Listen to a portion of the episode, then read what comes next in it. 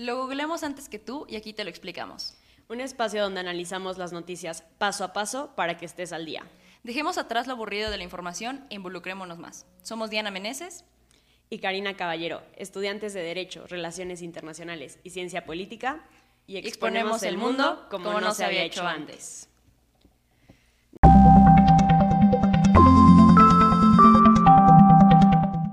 Un episodio más de Mundo en Corto. El día de hoy vamos a hablar del segundo informe presidencial, porque bueno, pues AMLO inicia este segundo informe que se dio el martes diciendo que fue de los primeros en sostener que el principal problema de México era la corrupción y que ahora no tiene la menor duda. Dice que su gobierno no va a ser recordado por corrupto. Y a dos semanas de que sale este video donde su hermano hace unos cinco años recibe dinero para promocionar la campaña que llevó AMLO a la presidencia, definitivamente parece que la corrupción no lo va a tildar, o al menos así se ve en los medios de comunicación. Diana, ¿cómo estás? Hola, Cari, eh, muy bien, con muchas ganas de a entrarle a este debate de qué es lo que dijo y qué es lo que omitió nuestro presidente. Em, espero que tú también te encuentres muy bien. Estoy de nuevo muy contenta de compartir eh, este podcast contigo y celebrar que estamos en nuestro episodio número 20, eh, desde que comenzamos en esta mecánica de llevarlo a través de, ¡uh! de este podcast digital, que está, está muy padre, definitivamente ha sido todo un reto porque nos mudamos de una cabina a, a, esto, entonces ha sido toda una transición. Y pues nada, primero nos quiero celebrar, felicidades. Y pues celebrar a todos aquellos que nos, que nos escuchan, ¿no? Eh, no seríamos nada sin ellos. Entonces, pues muchas gracias por todo su apoyo, por estar aquí escuchándonos y pues a darle, ¿no? Que hay mucho que hablar. Así es, pues sí, muchísimas gracias. Gracias Diana por este viaje que hemos emprendido, que nos ha costado trabajo, pero estamos súper felices y cada vez más motivados a seguir haciéndolo. Pero así es, pues, ¿qué tenemos que platicar del informe, Diana? Hay mucho que platicar, hay poco que platicar. ¿Cómo lo ves? Pues yo creo que sorprendentemente hay menos de lo que esperaba, porque duró 45 minutos. Recordando cómo le encanta echarse el escenario al presidente, en el momento en que terminó, yo dije que, y ya fue todo. Yo me esperaba quedarme ahí una hora, hora y media, dos, pero 45 minutos le bastaron para pintarnos el país que al menos yo no veo. Entonces, creo que hay muchísimo que discutir. Sí hay que reconocer, porque ante toda la neutralidad, que hay ciertos aciertos, vale la redundancia, en, en sus comentarios. Hay aspectos que son una realidad de su gobierno, lo cual siempre hay que ser muy honestos al, al aplaudirle. Pero también hay que ser muy, muy focalizados en, el aspecto de no podemos desviar la atención de aquello que él mismo prefiere ignorar, ¿no? Hay, hay una realidad que el presidente no señala, que como tú lo mencionas, eh, va desde la corrupción, la impunidad, hasta aspectos un poquito menos de la agenda actual, como el medio ambiente, ¿no? Entonces, no sé si quieras empezar a discutir cuál fue tu perspectiva de este, de este segundo informe de gobierno, qué temas te llamaron la atención y seguimos. Sí, totalmente estoy de acuerdo contigo. Creo que, pues como todo, sabe bien cómo decir la información en el aspecto de cómo ir guiándote para que no te des cuenta de aquello que no se está diciendo. Pero bueno, ya a la hora de analizarlo, de ser un poco más crítica con su mensaje, pues nos damos cuenta que, por ejemplo, no mencionó violencia de género, mencionó el medio ambiente, obviamente, desde el punto de vista de él, que ha sido el, el sexenio, bueno, el gobierno más ecológico y que aman el medio ambiente y son súper eco-friendly. Ajá, sí, seguro. Obviamente se van a glorio del, de este, este recinto que van a poner en el lago de Texcoco y que van a rescatar la naturaleza, etcétera, ¿no? Entonces, creo que sí se mencionó esa parte del clima, pero obviamente, o sea, el cambio climático, perdón, pero obviamente desde su perspectiva, desde lo que le conviene. Eh, obviamente se mencionó temas de salud desde un país que yo no veo, desde una realidad utópica en la que todo está increíble y que el sistema de salud va a salir súper fortalecido de esta pandemia y crisis sanitaria que estamos atravesando. Creo que, bueno, ya conforme avance el, el programa vamos a debatirlo, pero al menos no es mi percepción. Y también creo que comentó mucho acerca, o más bien un dato que me llamó mucho la atención, es que el 100% de las personas indígenas en nuestro país tienen al menos acceso a uno de los, de los programas federales. El 100%, Diana, o sea, todas las personas que se autodenominen indígenas en nuestro territorio nacional tienen que, tienen que tener acceso a uno de estos programas, lo cual yo veo lejos de que sea AMLO, la 4T, etcétera, me parece utópico. Ojalá se pudiera llegar a esos alcances. Eh, definitivamente me parece algo irreal y entonces eso nos lleva a preguntarnos los otros puntos estadísticos, qué tanto son certeros o qué tanto también es esta cifra que a él le encantaría o que él soñaría con que así fuera, ¿no? Claro, creo que tenemos un presidente eh, muy soñador, tenemos un modelo de gobierno que llegó con unas aspiraciones altísimas, esta bandera de la cuarta transformación que pretende ser un, un hito histórico de nuestro país al nivel de la independencia, la revolución y la reforma. Creo que es una visión bastante utópica, como lo mencionas, y es que en la práctica la narrativa no es suficiente y en la práctica las cosas están lejos de ser como al presidente le gustaría que fueran. A mí lo que más me sonaba es que sí, la corrupción es uno de los retos más, más grandes de nuestro país. Él él asegura que su gobierno no va a ser recordado por ser corrupto, pero yo al, yo al menos no voy a olvidar que sigue teniendo un Bartlett, un Bartlett en su gabinete. Como, ¿Cómo piensas que, que vas a librarte de ser señalado de ser un gobierno corrupto cuando encubres la corrupción del país? Y sí, es un... Ah, adelante. Perdón, perdón. Deja tu Bartlett. O sea, como inicié el programa, el, el video de su hermano recibiendo dinero salió hace dos semanas, justo cuando estábamos grabando el video de Lozoya, en ese momento salió, ¿no? Y yo la verdad pensé que el impacto iba a ser mucho mayor y lo único que nos encontramos es que salió, él dijo, ah, sí, son aportaciones. Y Lozoya pasó a la historia, no se volvió a mencionar, o sea, esta cadena que traía Lozoya y que diario sacar una prueba nueva o decir un nombre nuevo, etcétera, durante una dos semanas, se cayó por completo. Ya no hemos escuchado más de Lozoya. Y por supuesto no hemos escuchado más del tema de Pío, de Pío López Obrador, ni siquiera en los medios desde mi punto de vista. O sea, sí se menciona, pero muy poco comparado con el, foco que se le estaba dando al tema de Lozoya. Entonces, pues la corrupción no solamente es en el pasado, lo mencionábamos en ese tema. No se trata únicamente de señalar a los otros, eso es lo más fácil. El problema es cuando se trata de ver a la corrupción que está cerca de ti y entonces hacer algo respecto a eso.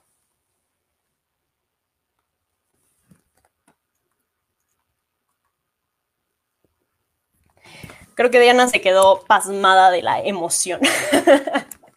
Pero bueno, comentando el tema es que sí, que parece que, la corrupción se ha perdido, al menos en este sexenio, en plan de que no se ha perseguido. Y él en sus mañaneras tampoco lo ha mencionado como sacó los videos que sacaba, por ejemplo, de, de los Soya.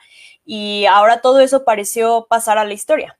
Entonces, no solamente es las personas que actualmente están en su gobierno, que, fueron entes como Bartlett, que bien mencionaba Diana, eh, que en su momento fueron grandes íconos de la corrupción, que ellos mismos materializaban a la corrupción.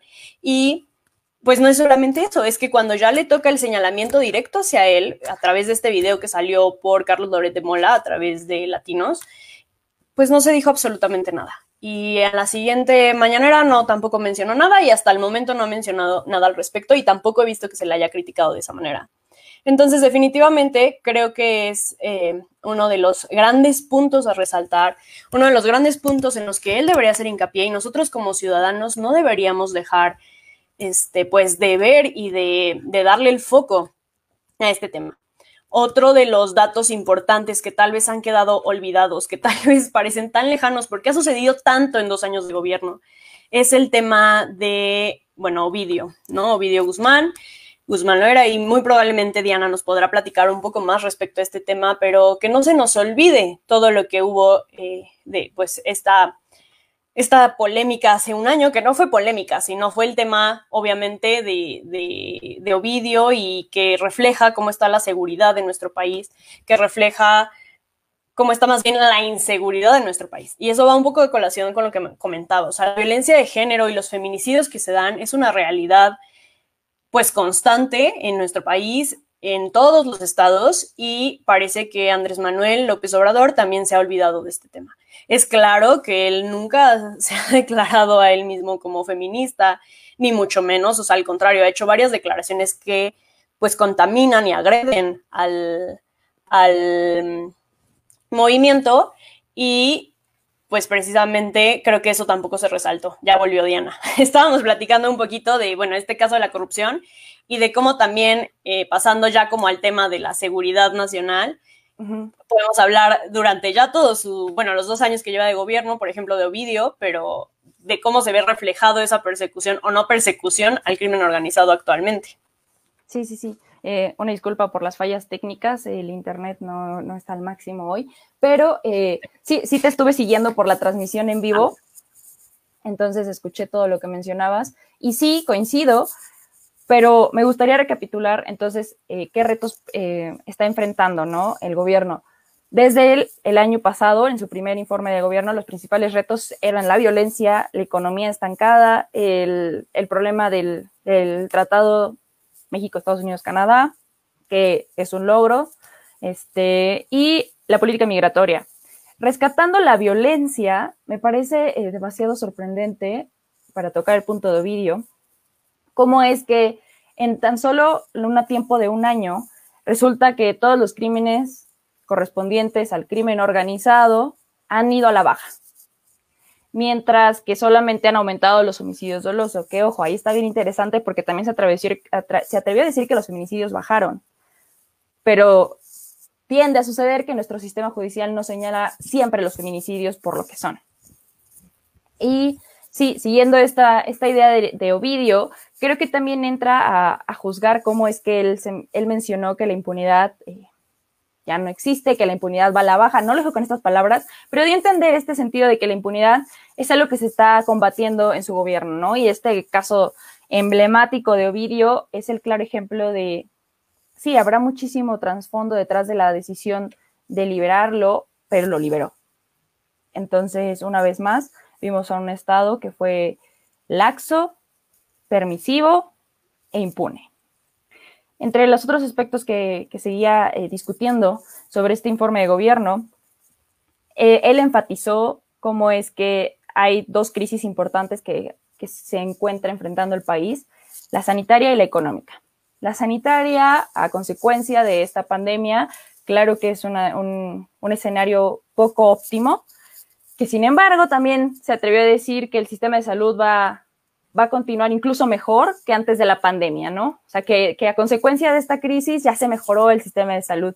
Porque sí, recordemos que ahora tenemos más ventiladores de los que teníamos antes de la pandemia, pero si el sistema de salud no ha colapsado es porque no se le ha brindado atención a aquellos que no son eh, víctimas del COVID. Entonces, en el momento en que regresemos a esta nueva normalidad, veremos qué, tan, qué tanto aguantan nuestras clínicas, nuestros hospitales y el servicio médico en general. Oye, la segunda crisis, Ahí tenemos más ventiladores, pero no, no la cantidad de muertos que se registran hasta la fecha, con todo el respecto a las víctimas, ¿no? O sea, sí, hay más ventiladores, ¿cuántos? ¿Llegan a los 60 mil muertos que por lo menos están registrados ahorita por víctimas de COVID? Lo dudo mucho. No, y, el, y el presidente consideró que un minuto de silencio al comienzo de su informe bastaba para mostrar el respeto que ameritaban las personas que han sido, pues, víctimas de este terrible virus, ¿no? Que nos tiene todavía muchos encerrados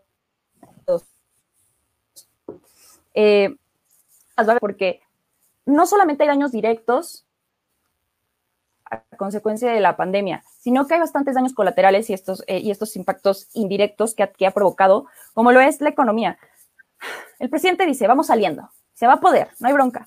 Y sí acepta que hay una economía eh, que, no, que no va bien, que va mal, pero él se atreve a asegurar que va a haber solamente un efecto B, sí estamos ahorita de picada, pero enseguida vamos a volver a levantar, no hay problema, lo tenemos todo preparado.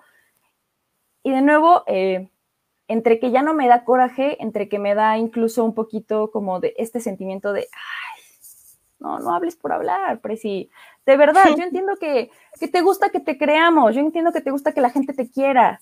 Tanto que cuando un, un, periódico se atreva a decir que solamente tienes la aceptación en un nivel del 56%, que ojo, ya va muy bien, te enojas y dices que está cuchareada la encuesta y que no es cierto, que tú tienes otros datos, como te encanta tenerlos, y te quiere y te acepta el 64% de la población. Pero creo que es el excelente momento para hacer este énfasis.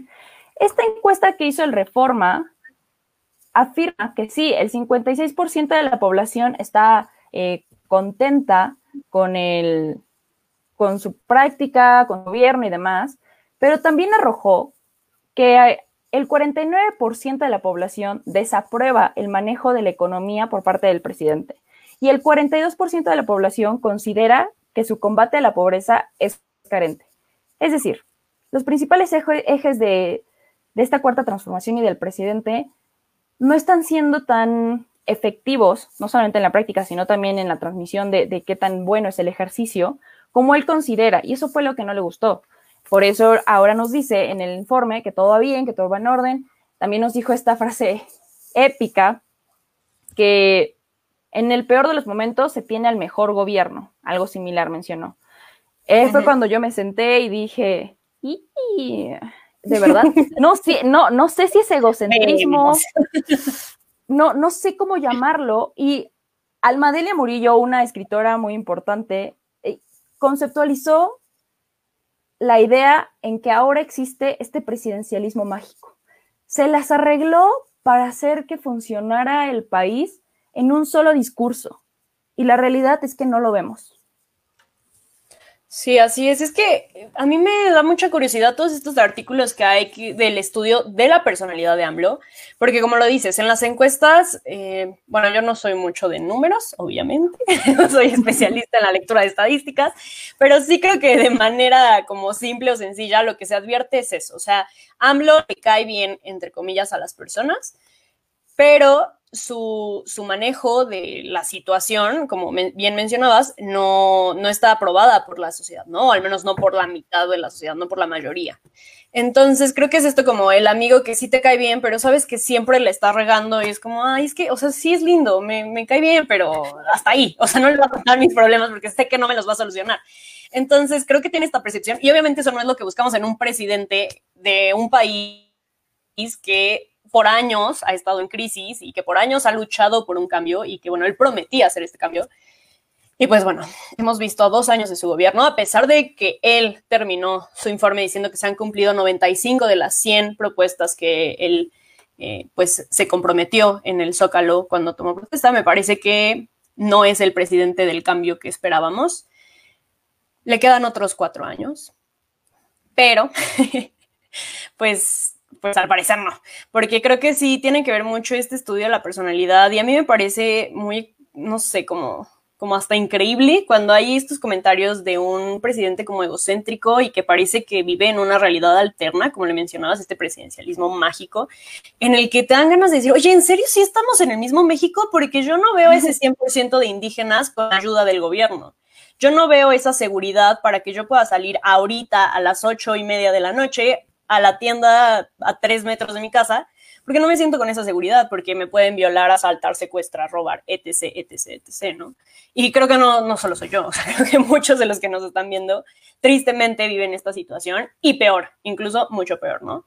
Entonces, me parece como película el no entender qué, qué, qué es ese México increíble que él ve que nosotros no estamos viendo. ¿Por qué no lo vemos, Diana? No lo entiendo. Yo creo que no lo vemos porque en realidad no está ahí.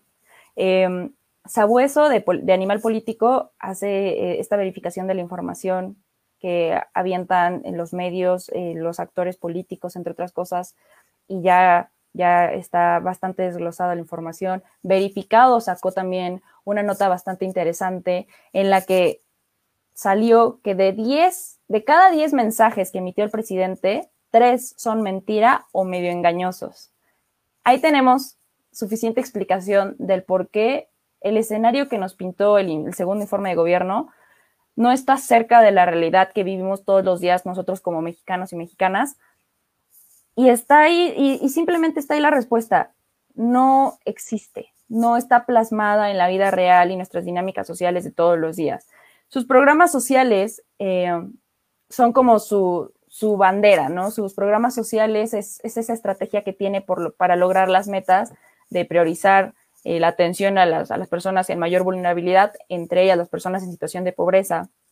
Y él asegura que ese apoyo lo reciben más de 23 3 millones de familias que se encuentran beneficiadas, es decir, casi el 70% de las familias de México.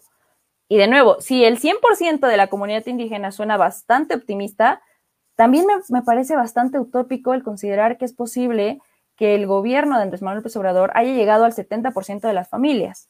Ahora, claro que sus programas sociales son bastante, eh, y podremos discutir en otro programa, eh, paternalistas. Hablamos de una derrama de recursos que incluso se consideran sin retorno. Esto es que son a fondo perdido. Nada más avientan el dinero por aventarlo sin, sin buenas medidas de evaluación que aseguren que el efecto de estas políticas públicas sean positivo, o sea, sean efectos positivos.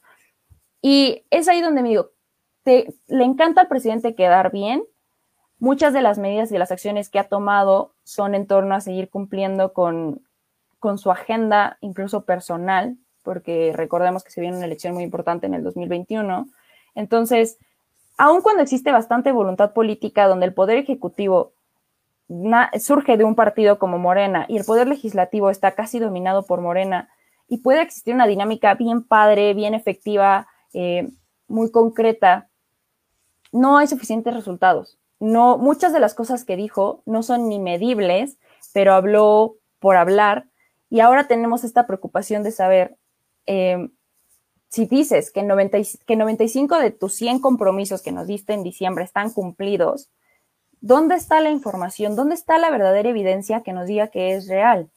Porque decir las cosas es bien fácil, hacerlas, y aquí reconocemos siempre eso, que, que ni la corrupción se acaba de la noche a la mañana, ni la impunidad, ni la pobreza, ni la discriminación, ni la desigualdad. Claro que no, pero también creo que todos tendríamos que tener esta madurez de aceptar que sí, el presidente no es un superhéroe, pero también si esperamos muchísimo de él, está, está, está esta solidez de que fue y es uno de los presidentes más anhelados del país. Y a la fecha se le sigue teniendo tanta confianza que es incluso decepcionante ver esta ceguera social que tenemos ante los resultados que sí existen. O sea, la evidencia no es suficiente para señalar que este gobierno está lejos de ser tan bueno como promete ser.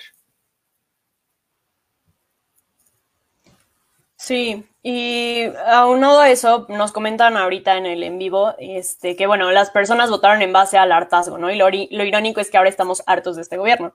Y sí, estoy de acuerdo, aunque obviamente con sus reservas, porque pues no todos están tan hartos, hay muchos que siguen con la esperanza y esperando pues que las cosas se cambien. Eh, también nos comentan que pues hay que cuestionarse si este dinero realmente llega a las familias, ¿no? En el tema de las políticas sociales que AMLO tiene. Y bueno, va de la mano con una cosa muy importante que también dijo en su, en su informe respecto a las remesas, ¿no? Le agradeció a todos los migrantes que estaban en Estados Unidos que nos envían dinero.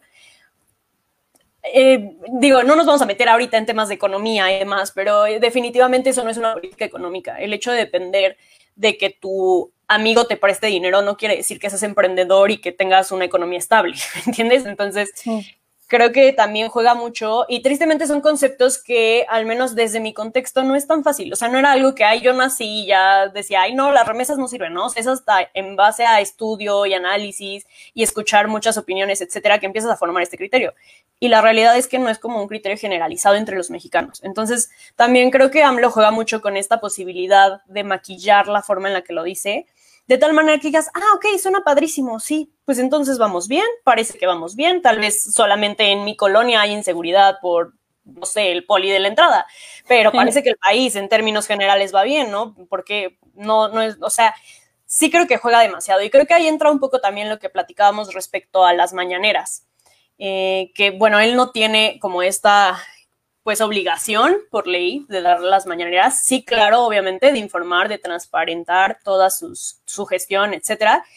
Pero lo decía esto al inicio, o sea, es impresionante cómo el segundo informe presidencial, que ese sí tiene una obligación constitucional sustentada en el artículo 69, eh, lo hizo en 45 minutos. Ni siquiera la mitad de lo que en promedio duran sus mañaneras, que es cerca de hora y media o dos horas y no dijo absolutamente nada distinto que no pudieras ver al siguiente día en la mañanera, ¿no? O sea, es como otra vez este mismo rol y este mismo juego y ahí es donde entra esta como, pues, hasta cierto punto él diría, y él justo eso dijo respecto al INE, que es como esta idea maquiavélica de sus enemigos de querer como cancelar o prohibir las mañaneras de, a cara de, las elecciones porque también se puede prestar como esta mm, eh, propaganda política, ¿no? Sí. justamente eh, yo siempre he creído y he aplaudido el, el, increíble manejo del discurso que tiene el presidente. Político es, es un neto político, se las maneja de una manera increíble. Mucho de su éxito, yo me atrevería a cederle el, como el, el logro a la manera en que se sabe dirigir al pueblo. Y no, no me refiero a la velocidad con la que hablé, porque no, no es que porque hablar más lento hipnotizas a la gente, o sea, no, no es, no es por ahí. Oye, que además, perdón que te interrumpa, esa es otra, o sea, la gente le da flojera ver el informe y le da flojera a la mañanera, sí, porque en general no somos como personas que nos encante la política, hablo de la sociedad en general, pero les da flojera y a mí me da flojera, lo tengo que confesar, escucharlos. Es como, ay, no, mejor adelanto en YouTube la versión de 2.5 para escucharlo en friega porque hablan muy lento. Entonces, ¿qué es lo que la gente está pues absorbiendo? Creo que son como justo estas notas que solamente escuchas tantito un clip que sale en cualquier red social que tengas y en base a eso te vas informando, no es que la gente se chute diario dos horas de mañanera. Sí, y es, es, casi, es, muy, es muy tediosa la chamba de andarse escuchando todas las mañaneras. Y un tip que la realidad sí funciona es que le aceleras al, a, la, velocidad del audio. Y sí funciona, así como lo haces en YouTube, también en, Spotify, eh, lo haces y sí funciona y no te pierdes nada, al contrario, ya va más como el ritmo al que estamos acostumbrados. Suena feo como decirlo porque hasta, pero es real, es real. Y este, ya me perdí en qué estaba diciendo. Algo estaba diciendo. Perdón, de, que es un excelente político. Sí, es un excelente político. forma de comunicarse. Sí, sí, sus estrategias de comunicación son admirables, que claro que a muchos nos, nos causa fastidio, pero también me parece un muy buen ejercicio que sería interesante que siguientes gobiernos siguieran adoptando. No propongo que sea una diaria, pero sería bien interesante una quincenal o algo así, como una mañanera de sentarse a hablar con los medios de comunicación para decir qué es lo que está sucediendo, porque al final de cuentas el presidente sí se espera que sea el actor político con más información a la mano. Ahora, ¿qué, figura estamos viendo en el presidente, no? Muchas veces el presidente Andrés Manuel López Obrador vino con este discurso de decir que con él se acaba el presidencialismo. Pero, a mi gusto, el presidencialismo está bien potente hoy en día y ni siquiera lo notamos porque creemos de nuevo en su discurso de que se está acabando, cuando la realidad es que él está tomando la batuta de ser bien presidencialista, pero buena onda. A ver, rapidísimo, explícanos qué es presidencialismo, por favor, para los que no sabemos qué es esto. A ver, en teoría, nuestro sistema de gobierno sí incluye el presidencialismo porque es esta forma de gobierno que desde la división de poderes, en la figura del poder ejecutivo, hay un jefe de Estado o jefe de gobierno. En la figura presidencial de nuestro país son los dos. El presidente es jefe de gobierno y jefe de Estado. Tienen diferentes funciones que en un siguiente episodio, en alguna oportunidad, vamos a discutir cuáles son las, responsabilidades del presidente, sus obligaciones, entre otras cosas, ¿no? Y la diferencia entre este jefe de gobierno y jefe de Estado. Pero en la práctica, el presidencialismo ha sido esto que siempre hizo el PRI en pocas palabras. Esta frase tan típica de qué hora es la hora que usted diga, señor presidente, en la práctica. Es este ejercicio de poder político que superpone al presidente por encima del resto. Y del resto me refiero a no solamente a las instituciones y al gobierno, sino también a la ciudadanía, a la sociedad, a la opinión pública, a la democracia, entre muchísimas otras cosas. Porque incluso antes la figura presidencial era quien daba el dedazo para saber quién era el siguiente candidato y a quién sí le, sí le daban la, la gana de cederle el poder. Y ahorita no es que... Y ahorita no es que, ajá, voy. No es como que nos esté diciendo o podamos identificar tan claramente esta selección del futuro candidato, Claudia Sheinbaum o Ebrard. No, no estoy diciendo que sea así, pero no es la misma práctica que vimos con el PRI. Eso dice la gente. Ahora, creo que todos podemos tener el criterio para decidir qué tan presidencialista está siendo el presidente Andrés Manuel López. Para mi gusto, sigue siendo un, sistema presidencialista, pero está siendo tan sutil el asunto, creemos que él nos viene a contar tanto que los que tenemos el poder nosotros. Creemos que con el hecho de pararse frente a un micrófono y responder algunas preguntas, ya nos otorgó ese poder de ciudadanía que nosotros tenemos que tomar porque nos pertenece. Y entonces ya no somos tan duros con la manera en que vemos al presidente, pero sigue existiendo. Y la manera en que se dirige y la manera en que habla y la manera en que esta esperanza se concentra solamente en él, es el claro ejemplo de cómo él cree que las cosas suceden porque él hace que suceden, que las cosas pasan porque él quiere que pasen. Entonces, este nuevo, este nuevo gobierno que ya, está en sus dos años, ¿no? Y que le faltan cuatro, hay muchísimo, nos deja por delante muchísimo que cuestionar, muchísimo que seguir observando y creo que debemos empezar a tomar esta responsabilidad ciudadana de evaluar con las acciones, con la información en la mano, qué es lo que sí está sucediendo y qué es lo que debería estar sucediendo para que el México que tanto nos está vendiendo el presidente esté cerca de suceder. Sí, y, de la mano un poquito con esto del presidencialismo que contabas, a mí me preocupó sobre todo lo que acaba de pasar, que mencioné hace ratito de manera rapidísima.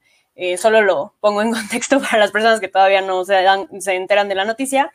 El INE dijo que no se iban a transmitir las mañaneras en Hidalgo y en Coahuila, que están a próximas elecciones en este año. Y luego el Tribunal Electoral le dijo, mm, mm, lo estás tomando de manera arbitraria y las, las pues quejas que hubo al respecto este, no tienen nada que ver con las mañaneras. Entonces revocamos esta decisión del INE. Esto a mí me preocupa muchísimo, muchísimo, porque obviamente hay toda una argumentación aquí jurídica que ya lo hemos platicado. El que hace la ley hace la trampa, el que hace la regla hace la trampa. Entonces, obviamente es súper fácil si le juegas, si eres un buen abogado, una buena abogada, decir que sí lo sustentas en sentencias y en normas y bla, bla, bla, bla, y que el INE no tenía, no estaba fundamentado, etcétera, etcétera pero aguas, aguas porque a mí no me parece algo tan que ahora ya decidieron actuar conforme a la ley perfectamente, ¿no? Entonces, híjole, si esto fue para unas elecciones de Hidalgo y de Coahuila, ¿qué va a pasar el próximo año? Que vienen elecciones fuertes. Y peor aún, que van a pasar dentro de cuatro años.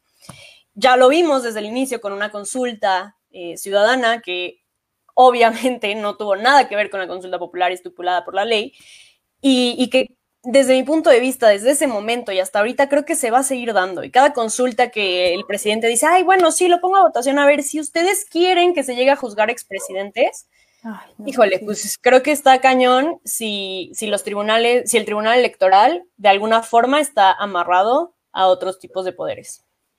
Entonces, como dices, creo que sí hay que ser súper, súper críticos, ¿no? Dejarnos endulzar el oído y pues seguir viendo qué está pasando, no solo con él, ¿no? O sea, en general con toda, con toda la 4T y pues con cualquier persona, sea del partido que sea, que esté en el poder. Claro. Me parece que es una increíble oportunidad para recordarles que te interese o no la política, todos somos animales políticos. Y a todos nos debe eh, interesar en gran medida. Puedes no ser fan, entiendo que no te guste ni leer las noticias, pero tómate el tiempo de algún... Tienes mundo en corto. Sí, tienes mundo en corto, tienes muchísimas herramientas para tomarte 20 minutos a la semana de recapitular qué es lo que está sucediendo y qué debo saber. Porque mientras que a ti no te interesa la política, las leyes que te pueden afectar ya se aprobaron. El presupuesto que sale de, de tus impuestos ya fue administrado Mientras que tú sigues insistiendo en que la política no es lo tuyo, México ya cambió y no fuiste parte de eso. Entonces, los invito a que se involucren en el ejercicio que nos corresponde de ser al menos ciudadanos responsables para que la política no sea ajena a nuestra realidad y seamos parte de aquello que sí nos involucra, ¿no? Exactamente, sí, va muy de la mano con esta respuesta de qué nos corresponde hacer como ciudadanos. Eso, estar muy, muy informados. Como dice Diana, a lo mejor les da muchísima flojera estar leyendo diario noticias. Creo que tampoco es tan sano para su mente, pero es este, bien deprimente. Medios, o sea, realmente tienen todo en internet. Eh, para poder informarse y estar al, tanto. Y eso, o sea, el estar informado nos permite exigir. Digo, no es tan fácil como ir a tocar la puerta de Palacio Nacional, ojalá si lo fuera. Pero bueno, cada vez hay un poco más de presión social, un poco más de presión mediática y eso poco a poco esperemos que vaya pues regulando y rigiendo de manera pues benéfica la política mexicana, ¿no? Y, y todos los niveles de poder que pueda haber. Pero pues bueno, Diana, ya nada más así esta respuesta tú la vas a tener para concluir el programa. Échamela. Una o dos puntos que tú digas, bueno, estos son buenos de, la gestión que lleva Andrés Manuel López Obrador en estos dos años, para que no sea un programa tan ah. negativo y triste y deprimente. Fíjate que anoté algunas cosas. Esto rescato. Rescato que tuvo muy buenos negociadores, y sí se le puede aplaudir que logró un muy buen tratado de libre comercio con Estados Unidos y Canadá. Eso lo rescato, que de nuevo no empezó con su sexenio, las discusiones vienen desde Enrique Peña Nieto, pero sus negociadores fueron los que nos dieron eh, ciertos beneficios. Em, ya lo discutimos en nuestro episodio pasado, es un tratado que sí, claro que nos restó los privilegios que teníamos antes, pero de todas maneras sigue siendo optimista. Y rescato que lo que sí está sucediendo es una autoridad republicana. No solamente se quedó en el discurso. En las crisis que tenemos en estos momentos, los funcionarios públicos de alto rango se disminuyeron el salario hasta en un 25% y no van a tener ni aguinaldo ni otras prestaciones que antes se les daban. Entonces, me parece bien interesante que sí está cumpliendo con este ejercicio de no solamente, eh, prácticamente quitarse el bocado de la boca para dárselos a los demás. Eso, eso sí, sí le reconozco, sí le aplaudo. De nuevo, esto no significa que vamos a ser comunistas ni vamos a ser Venezuela, ojo, no. Eh, pero creo que tenemos que ser bien, bien correctos en aplaudirle que hay cosas que sí está haciendo bien. Ok, pues muchísimas gracias, Diana. Es un placer compartir Mundo en Corto contigo. Muchísimas gracias a todos los que nos escuchan por sus comentarios, por estar tan activos. Y pues bueno, los invitamos a que nos sigan en nuestras redes sociales, en Instagram y en Facebook. Estamos como Mundo en Corto, donde subimos mucho contenido. Este mes va a haber más contenido de todo. Estamos también muy emocionadas por eso. Entonces, pues los invitamos a que estén muy pendientes y les agradecemos por siempre estar apoyándonos. Definitivamente, muchas gracias por ser parte de todo esto. Episodio número 20 y los que se vengan. Entonces, muchas gracias y un abrazo a todos. A ti, Cari, también uno grande, grande, grande. Adiós. Bye.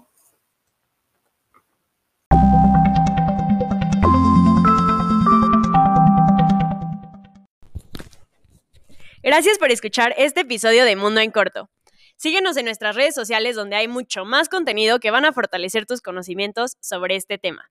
Déjanos en los comentarios tus opiniones, inquietudes o sugerencias para próximos temas que sean de tu interés.